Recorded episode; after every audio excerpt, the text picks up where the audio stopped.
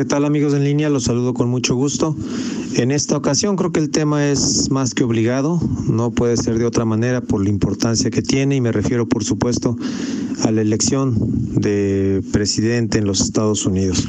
Aunque esto pudiera parecer como un tema de otro país, pero bueno, lo sabemos, es una situación que nos afecta directamente por tanta vinculación, por tanta cercanía que tenemos con Estados Unidos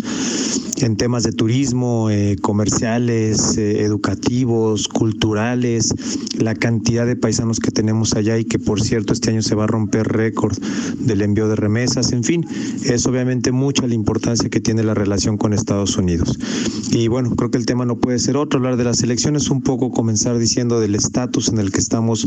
hoy por hoy, con este sistema que tienen eh, de elección en Estados Unidos, en donde no gana la persona que haya tenido más votos, como sucede en México y en la mayoría de los países,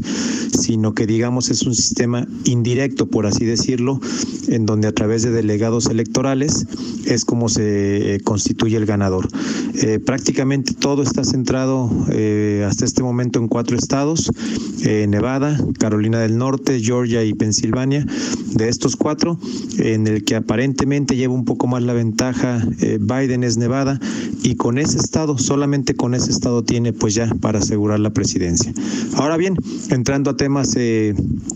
financieros, lo adelantábamos ya un poco eh, hace un par de semanas en donde decíamos que independientemente de quién ganara, eh, hay muchos analistas que coinciden que no va a ser un cambio radical, este, un cambio así profundo, total, respecto a lo que a lo que hemos visto en los últimos años. Pero sin embargo, creo que el consenso general sí es que si no gana Trump, es decir, que si gana Biden, sí se van a relajar un poquito las, eh, las cosas, sí se va a distensar, se le va a quitar presión a muchos de los temas que hoy tenemos con Estados Unidos. Ya tan solo, tan solo el hecho de no estar cada 15 días con nuevas amenazas por parte de este señor, en donde nos amenazaba con aranceles, en donde o México refuerzas tu frontera, o a ver cómo te castigo, o déjame ahora ver qué hago en la parte comercial o ahora te voy a imponer medidas impositivas a nuevas exportaciones de México, etcétera, etcétera. Ya tan solo creo que el no tener ese tipo de amenazas, insisto, de manera muy frecuente, va a ayudar mucho, eh, puede generar ya más confianza nuevamente tanto en inversionistas nacionales como en empresas extranjeras que se quieran venir a México. Y no solo con México, porque eh, lo hemos visto, esta relación de confrontación, de choque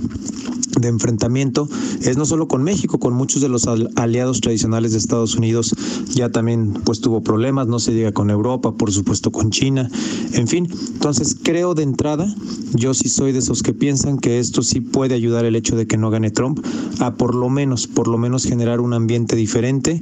eh, ya solo el tiempo dirá si efectivamente en caso de que, de que llegue a Biden a ganar la presidencia, si de verdad fue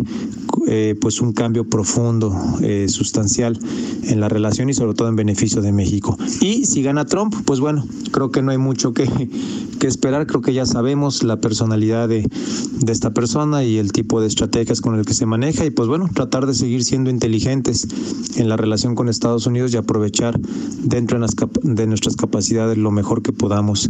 eh, esa cercanía con el mercado más grande del mundo. Hasta ahí el comentario, me localizan en Twitter a través de Geras González. Hasta la próxima.